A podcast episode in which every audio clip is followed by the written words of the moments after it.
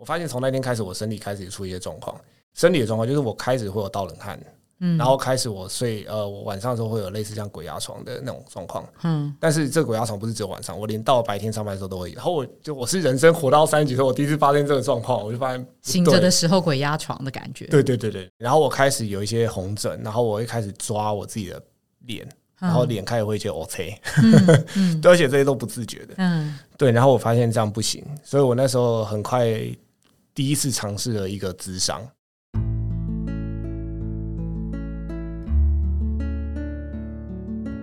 植牙诊所，帮你一生都精彩，从新鲜到退休。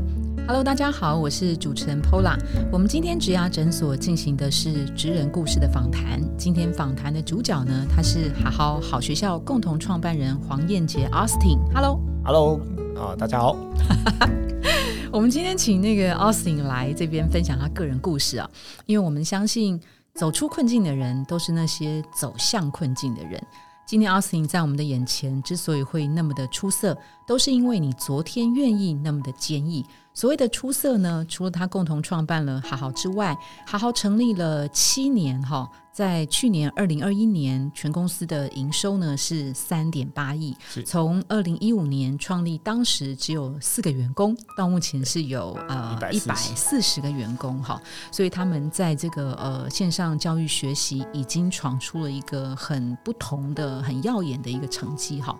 我们今天就想把 Austin 曾经走过的路，在上头所留下的每一步，可以以你为证的真理。编成一盏盏的灯火，我们希望能够让后辈们看到，从年轻到现在的阿斯汀。阿斯汀虽然他现在也是很年轻，三十五岁，好，现在的阿斯汀他是怎么样把过去每一步的困顿借用成为他自己的成长跟蜕变？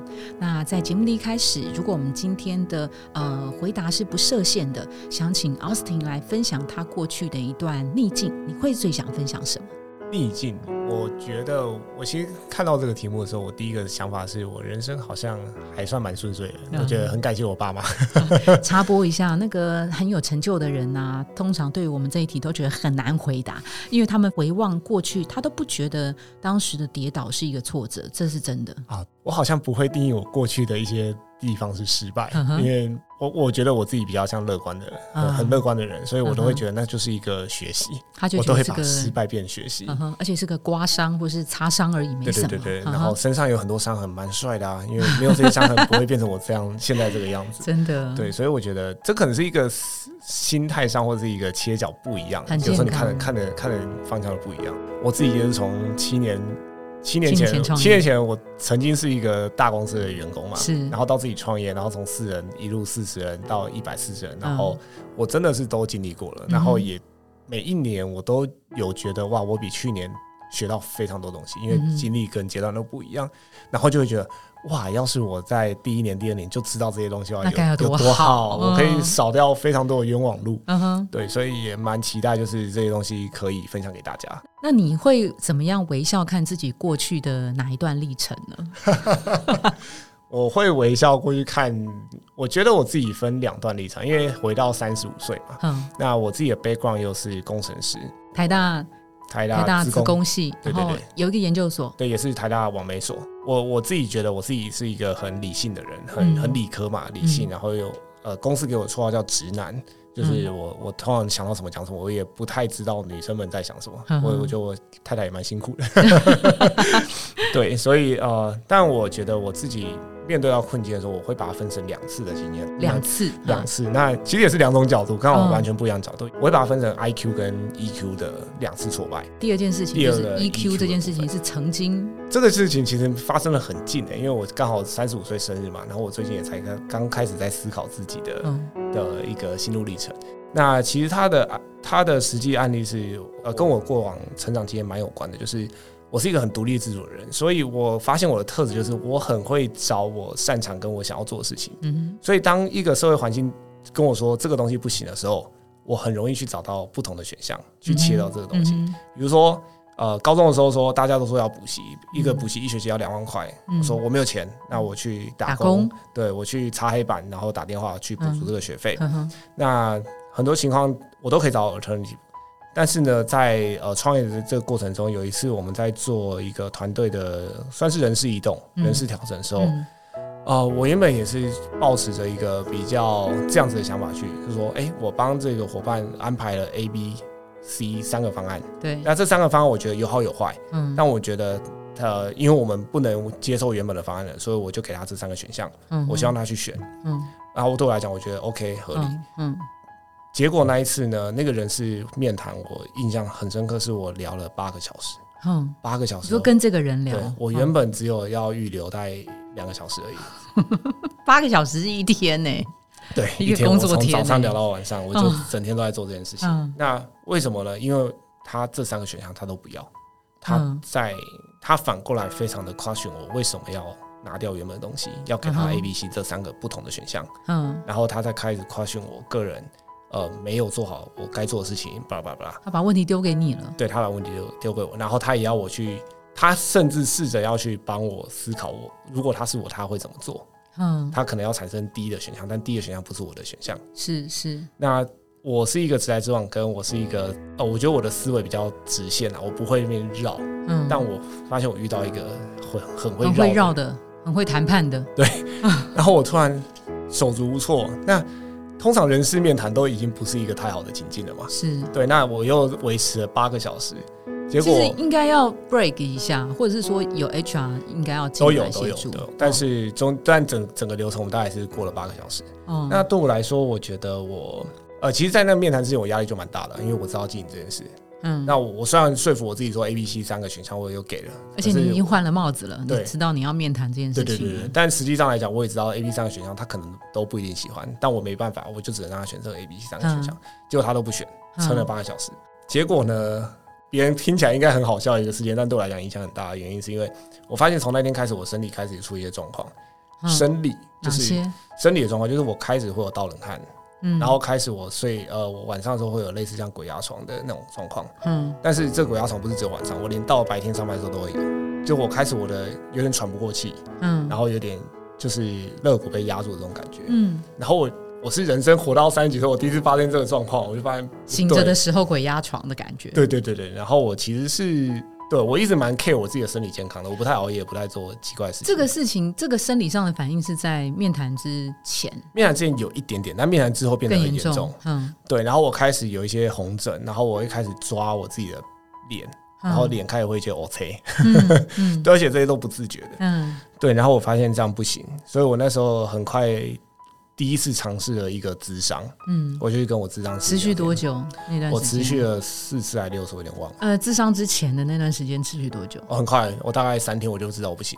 我印象很深刻，是我三天后我就预约，我就跟他智商师说，我现在有点身体状况，能不能尽快帮我安排？他也蛮 nice 的帮我安排隔天这样，所以我大概一天一个礼拜内就去找这智商师聊天，我们就慢慢理清。那他也因为他不认识我嘛，所以他就花一些时间跟我聊，然后去理解我过去。嗯，那我觉得直接讲结论来讲，我觉得他让我意识到一个。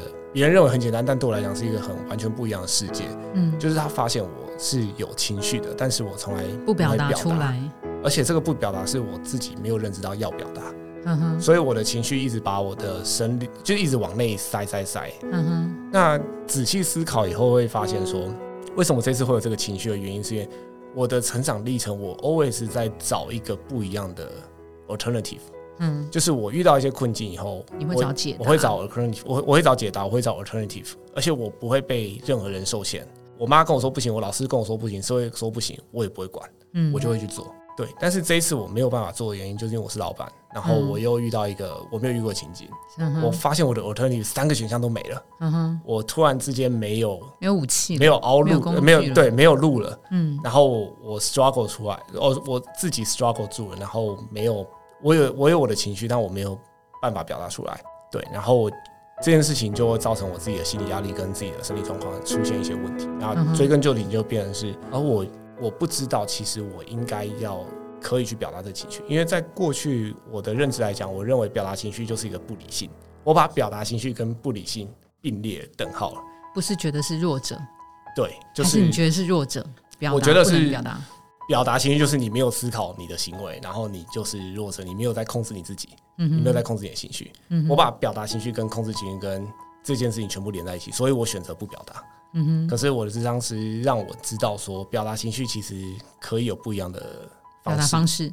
我也可以很冷静的告诉我对面的人说，我现在正在生气，我生气的原因是什么？我可以用很理性的方式表达出我的情绪感受，但这个不代表说我不能表达我的我正在生气这件事情。但的确在这个智商以前。我几乎没有生气过，就是我没有在跟我的朋友或是我的甚至呃太太面前 outbreak 过，这有点难想象，很难想象。那你的情绪都去哪儿呢？就是我我会我的朋友会给我一个 comment，就是就是一个好人嘛，就是一个烂好人。对，就是一个烂好人。我从来没有不会生气。我在遇到一些事情的时候，我都会觉得说啊，你就不用这样想，你可以往另外方向想，你可以这样这样这样。所以我就是一个没有。negative 情绪的人，但三十五年来的情绪，它不会平白的消失蒸发。我隔天睡觉起来就没事了，多少还是会有一些残存在心里头嘛。对，但是我的为我过去的行，我都过去都会把情绪转换成行动方案，所以我执行了这个行动方案，我就没事了。OK，但现在你转成行动方案之后，这些情绪还在，因为这个这些行动方案没解嘛。对。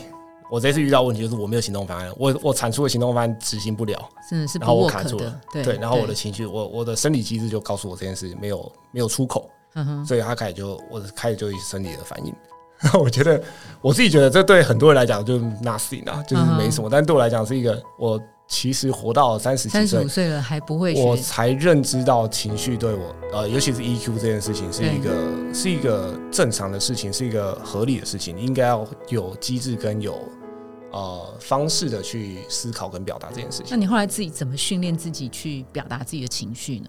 我后来就发现，其实我一堆情绪啊，就是我其实很多情绪，嗯，但我过去都会选择说啊，因为这个人可能因为某些情况说他，所以他讲这些话，那可以理解，对我来讲，对可以理解，我对对我来讲，那没有什么损失，那我就 ignore 他，嗯，那可是最近呃，自从上完职场时，我知道这件事情有不一样的方式。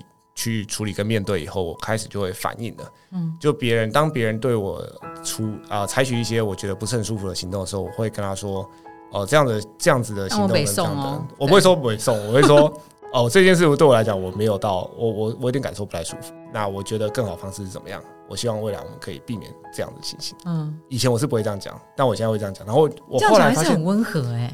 因为对我来讲，我还是不会是发大脾气的那种人，我不会是拍桌那种人啊。嗯，但我我会是透过这样子的方式，我发现事情不一样了。以前我都是真的是默默承受那一个，可是我现在发现以后，哎，其实。呃，要能够一起相处、一起共事，这件事情是重要。他必须要知道说，我我 care 的点是什么，我在意的东西是哪些。那未来我们才有机会避免重复的我不喜欢的事情再发生。OK，那我问两题哦。第一题是后来那个人事案的那个那个 case，实际后来是怎么结束的？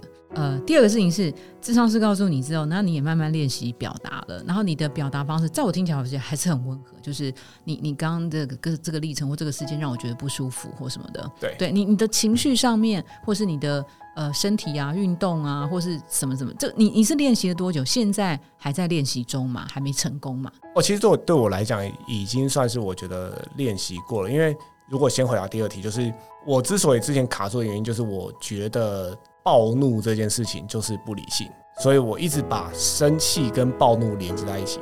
但是我的智商是告诉我说，生气跟暴怒是对是不一样的。你可以是温柔的生气，我然后我那时候有点就是觉醒，就说。我靠！我从来没有想过 有温柔的生气这件事情。对啊，对我从来没想过，但是我不排斥去尝试看看这件事，然后我就尝试了这个方向。是是，那对我来讲是舒服的，因为我也不喜欢大大吼大叫那种。所以你从来没有大吼大叫，几乎没有。而且创业共同创业这件事情，其实会有很多想象中。拍桌啊，咆哮啊，对，想象中会有。彼此针锋相对啊的那种，为了某个东西可能讨论，可能情绪比较激昂一点的这种情况啊。对，大家都会这样想，但是实际上好好，因为很多人问我跟阿诺怎么相处这七年，其实就真的没有过这种事情。OK OK，我印象中很有一次很。很有情绪的事情是我们有讨论一个我觉得很小的东西，但我们讨论了四个小时。嗯，我是那个那个什么发明型的嘛，就是我是很没有耐心的。嗯所以我后来就是双臂交叉，然后坐在会议室后面，然后怒视着那个白板，就是我们在讨论的东西。然后这就是我最大的情绪表现，在创业历程中。嗯那其他部分就还好。可是因为比如说我们刚刚讲到在会议室里面会有一些 disagree 这件事情出现，但是你如果你你没有表达，但是其实很多东西你是你是不同意的，这件事情是一直持续积累在你的心里头的。哦，不会啊，因为我是 disagree 啊，所以我就会说出来。